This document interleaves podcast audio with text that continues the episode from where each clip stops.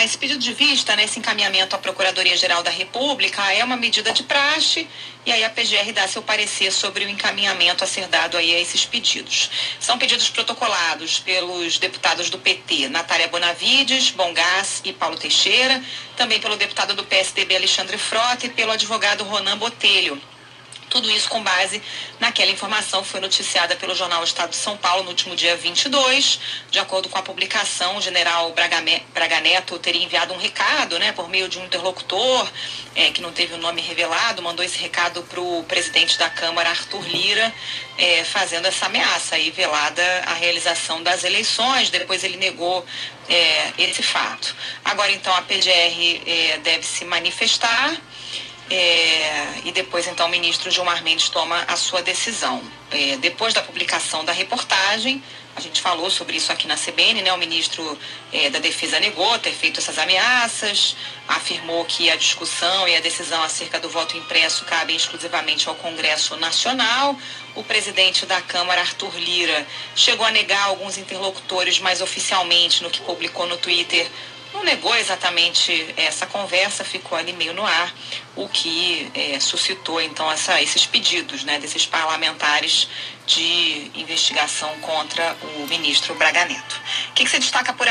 E até começou com uma notícia de que o general Luiz Eduardo Ramos, que é o atual ministro da Casa Civil, estava fazendo ali um jogo duro, é, não estava querendo deixar o cargo, não estava querendo sair da Casa Civil, estava resistindo a essa ideia, mas não teve muito jeito é o centrão aí no coração do governo do presidente Jair Bolsonaro. O presidente teve que fazer esse movimento para garantir governabilidade. O senador Ciro Nogueira se reuniu hoje pela manhã com o presidente e o martelo foi batido. O anúncio foi feito pelo Twitter do senador. Esse é o movimento mais importante, né, Carol, daquela mini reforma ministerial que o presidente anunciou, que envolve as trocas em três pastas. O senador Ciro Nogueira na Casa Civil, no lugar do general Ramos, que deve passar para a Secretaria-Geral da Presidência, que é ocupada hoje pelo ministro Onix Lorenzoni. Já o Onix Lorenzoni vai para o Ministério do Emprego e Previdência.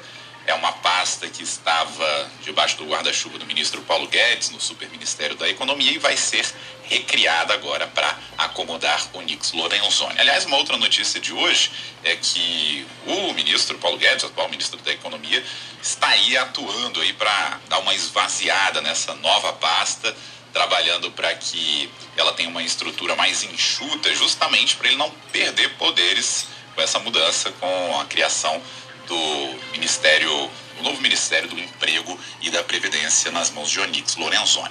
Ciro Nogueira passa a ser o quarto ministro da Casa Civil em dois anos e meio de governo. Aliás, nesse intervalo de dois anos e meio do governo Bolsonaro já foram 27 mudanças, Carol. 27 mudanças no alto escalão do governo. Tudo isso em pouco mais da metade do mandato do presidente Bolsonaro. Isso considerando a substituição de ministros ou também a nomeação de um titular para uma pasta nova, como já aconteceu muito também nesses dois anos e meio. É até difícil acompanhar, saber quem é ministro do que, né? Depois de tantas mudanças assim, né? A gente se perde no meio dessas trocas. Mas o ministro Ciro Nogueira está chegando aí para cozinha do Planalto, para Casa Civil. Bolsonaro bota na Casa Civil alguém que já o chamou de fascista, que, enfim, faz parte do centrão, que o presidente já chamou de que há de pior no Brasil. Se bem que na semana passada o presidente admitiu que ele mesmo faz parte do centrão, então faz lá um certo sentido essas mudanças, né, Carol? Pois é, né? Quem te viu, quem te vê. Boa tarde, Carol. Boa tarde, Fred. E é isso. O senador Ciro Nogueira confirmou hoje que aceitou o convite feito pelo presidente Jair Bolsonaro para assumir a chefia da Casa Civil. A informação foi publicada pelo próprio Ciro nas redes sociais após uma reunião de quase três horas ali com Bolsonaro, ministros palacianos e o presidente da Câmara, Arthur Lira. A CBN conversou com dois ministros que participaram dessa reunião. Eles afirmaram sob reserva que a mudança será importante para melhorar a articulação política do governo em uma dobradinha com a ministra Flávia Arruda. A avaliação no Planalto é que seria importante melhorar o clima do governo com o Senado mas também distensionar a relação com o Supremo Tribunal Federal em meio às críticas do presidente ao sistema eleitoral brasileiro. Mas apesar disso, segundo esses ministros, a articulação política continuará oficialmente a cargo de Flávia Arruda, deputada do PL que ocupa a Secretaria de Governo. Mas em reunião com Ciro Nogueira no início dessa tarde, já numa segunda reunião, então com o senador, a Flávia disse ao novo ministro que os dois vão atuar em cooperação, ou seja, oficialmente fica a Flávia Arruda responsável pela articulação política na Secretaria de Governo e oficialmente Ciro Nogueira fica responsável por articular as ações do governo no sentido geral ali na Casa Civil, mas na prática os dois vão fazer esse trabalho muito forte de articulação política, agora também especialmente com o STF, a cargo ali de Ciro Nogueira, é, mas é, oficialmente Ciro Nogueira vai ficar responsável ali é, por essa articulação entre os ministérios. Além dessas reuniões de manhã e de tarde no Planalto, Ciro se encontrou também com o ministro da Saúde, Marcelo Queiroga, que acabou publicando uma foto desejando sucesso ao senador. A gente conseguiu apurar aqui em Brasília que Ciro Nogueira prometeu a Bolsonaro, inicialmente, a aprovação da indicação de André Mendonça para o STF e também se comprometeu a fazer uma rodada de conversas com alguns ministros do Supremo para melhorar exatamente esse clima entre os poderes. Mas Ciro também vai ficar responsável por procurar alternativas para a auditoria das urnas eletrônicas em uma nova frente do governo que já está descrente na aprovação da PEC do voto impresso. Então, essa também vai ser uma das bandeiras de Ciro Nogueira, segundo esses ministros e essas conversas é, que foram realizadas hoje de manhã e de tarde, que continuam durante esse resto é, de tarde, início de noite, já aqui em Brasília também. Para o senador Jorginho Melo, do PL, a chegada de Ciro ao Planalto também pode melhorar a articulação do governo, olhando ali na CPI da Covid. O Ciro Nogueira é um senador competente, vai ajudar muito. Eu acho uma escolha muito boa. Muito boa, é um, é um articulador político nato, tem experiência política, vai ajudar em muito. O presidente do Senado, Rodrigo Pacheco, também comemorou. Nas redes sociais, ele desejou boa sorte para o senador à frente da Casa Civil o ministro Luiz Eduardo Ramos, que vai agora assumir a Secretaria-Geral da Presidência, desejou sucesso a Ciro Nogueira. O ministro das Comunicações, Fábio Faria, publicou uma foto ao lado dos ministros no Planalto, inclusive Ciro, e disse que acredita no Brasil. E Carol e Fred, conversando hoje com alguns aliados e assessores do presidente também, alguns me falaram que o governo agora entra nessa terceira fase do bolsonarismo. A primeira marcada pela presença de admiradores e seguidores de Olavo de Carvalho, depois pela força dos militares e agora pela presença do Centrão, um pouco mais forte, que passa então a ocupar duas das quatro principais cadeiras do Palácio do Planalto, ou seja, o coração ali do governo federal comandado pelo presidente Jair Bolsonaro. Carol. Obrigada, César, pela sua informação. Oi, Fred, muito boa tarde a você, a Carol e a todos que nos acompanham. Pois é, né, Fred? Depoimento esse que já dura quase duas horas. O deputado Luiz Miranda do DEM fala à Polícia Federal sobre aquelas supostas irregularidades envolvendo o contrato de compra da vacina Covaxin. Luiz Miranda está sendo ouvido em âmbito do inquérito que investiga indícios de prevaricação por parte do presidente Jair Bolsonaro. Bolsonaro. O deputado e o irmão, a gente lembra, né, Luiz Ricardo Miranda, revelaram à CPI da Covid no dia 25 de junho que alertaram Bolsonaro sobre as suspeitas de irregularidades na compra da Covaxin. O presidente ficou de avisar a Polícia Federal para investigar o caso, mas não teria tomado a providência, o que configura crime de prevaricação. O inquérito para investigar o caso foi aberto no dia 12 de julho, após o pedido da Procuradoria-Geral da República e a autorização do Supremo Tribunal Federal.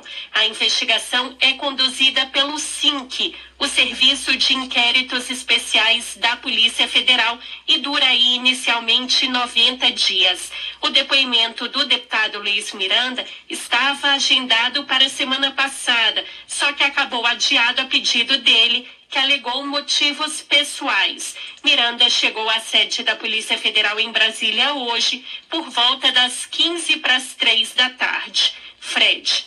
E ele se manifestou antes de começar a prestar depoimento? O que, que ele disse, Isa? Pois é, horas antes, Luiz Miranda publicou em uma rede social que iria prestar depoimento sozinho, fazendo aí uma referência de que não iria estar acompanhado por nenhum advogado. Pelo Twitter, o parlamentar escreveu que tem como provar tudo o que disse à CPI da Covid e que não precisa estar com ninguém para reafirmar a verdade. E frisou que quem está com a verdade não precisa se preocupar. E aí a gente lembra, né, Fred, que desde que as denúncias feitas pelos irmãos Miranda vieram à tona, o presidente Jair Bolsonaro nunca respondeu diretamente às acusações. Em 12 de julho, após um encontro com o presidente do STF, o ministro Luiz Fux, Bolsonaro confirmou que se reuniu com os irmãos Miranda, mas não disse nada sobre as denúncias. Na ocasião, ele disse entender que não poderia ser condenado por prevaricação, porque, segundo ele, o crime só caberia a servidores públicos.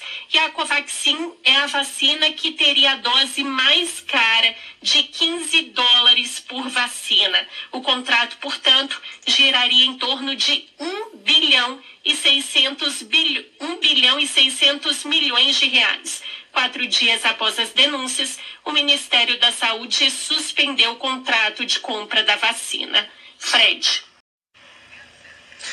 Oi, Carol, não agradou não. Ah, ontem à noite mesmo a gente é, chegou a noticiar aqui na CBN que o ministro Luiz Eduardo Ramos tentou convencer Bolsonaro a fazer uma troca. Em vez de nomear Ciro Nogueira na Casa Civil, queria colocá-lo na Secretaria de Governo.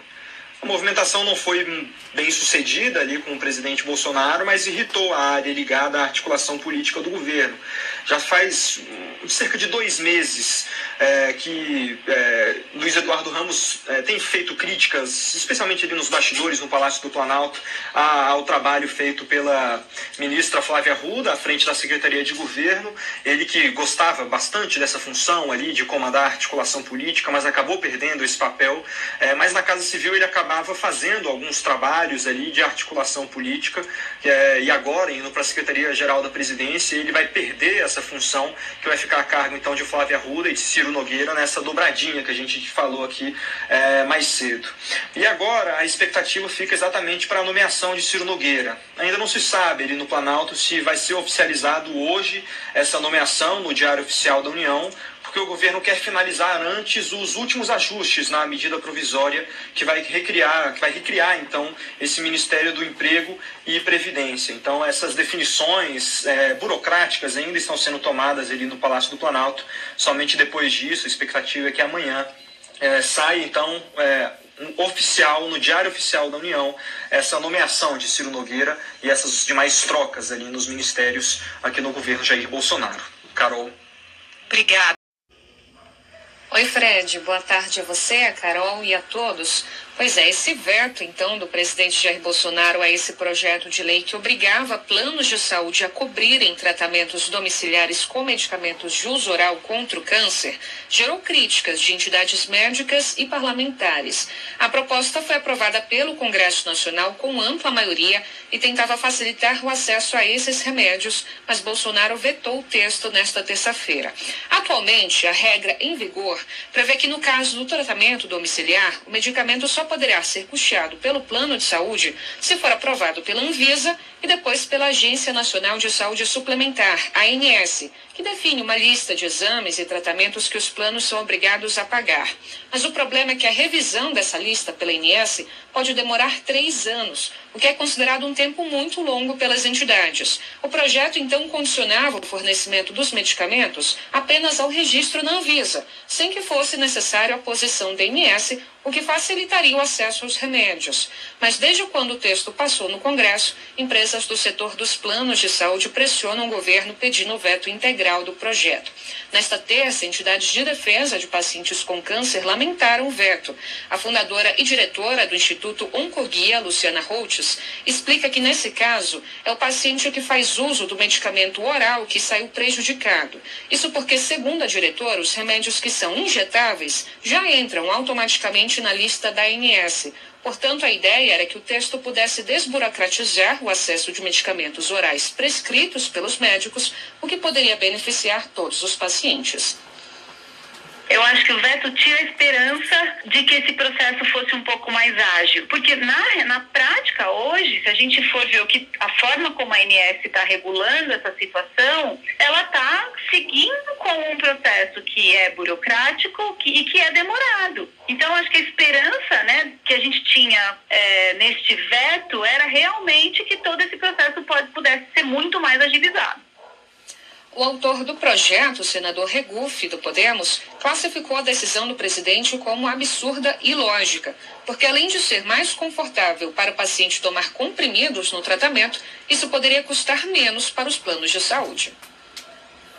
Eu acho que o presidente ele não deve ter lido o projeto. A decisão desse veto é uma decisão absurda e ilógica, porque é muito mais caro o custo de uma internação no hospital para o paciente tomar a quimioterapia na veia do que o custo do comprimido para o paciente tomar em casa. É um projeto que não gera um centavo de despesa aos cofres públicos, não gera um centavo de despesa ao erário. É um projeto que visa simplificar e desburocratizar essa questão. O veto ainda poderá ser derrubado por senadores e deputados em sessão do Congresso. Outros parlamentares também se posicionaram pelas redes sociais. Por exemplo, o senador Álvaro Dias, do Podemos, que chamou o veto de lamentável. Já o líder do PT no Senado, Paulo Rocha, afirmou também pelas redes que o veto será derrubado e que parlamentares já trabalham para isso. Fred. Ô, Débora, qual foi exatamente o posicionamento, quais é, os argumentos do presidente Jair Bolsonaro para vetar, né, para vetar esse projeto causar toda essa repercussão negativa aí.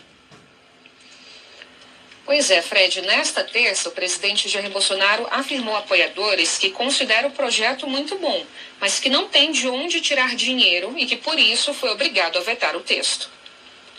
Quando o parlamentar não apresenta fonte de custeio, se eu sancionar, estou em curso em crime de responsabilidade. Apanha porque vetei. Falta de conhecimento do pessoal.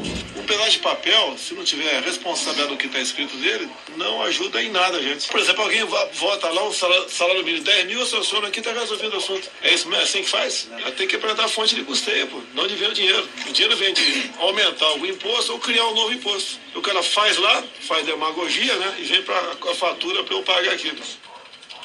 Agora, Fred, apesar da fala do presidente, ao justificar o veto em mensagem ao Congresso, o governo afirmou que havia o risco de comprometer a sustentabilidade do mercado de planos privados de assistência à saúde e que a consequência seria o repasse inevitável de custos aos consumidores. Não há na mensagem qualquer menção à falta de fontes de recursos. Bolsonaro também disse que agora, por falta de conhecimento das pessoas, está apanhando por ter vetado o projeto. Fred.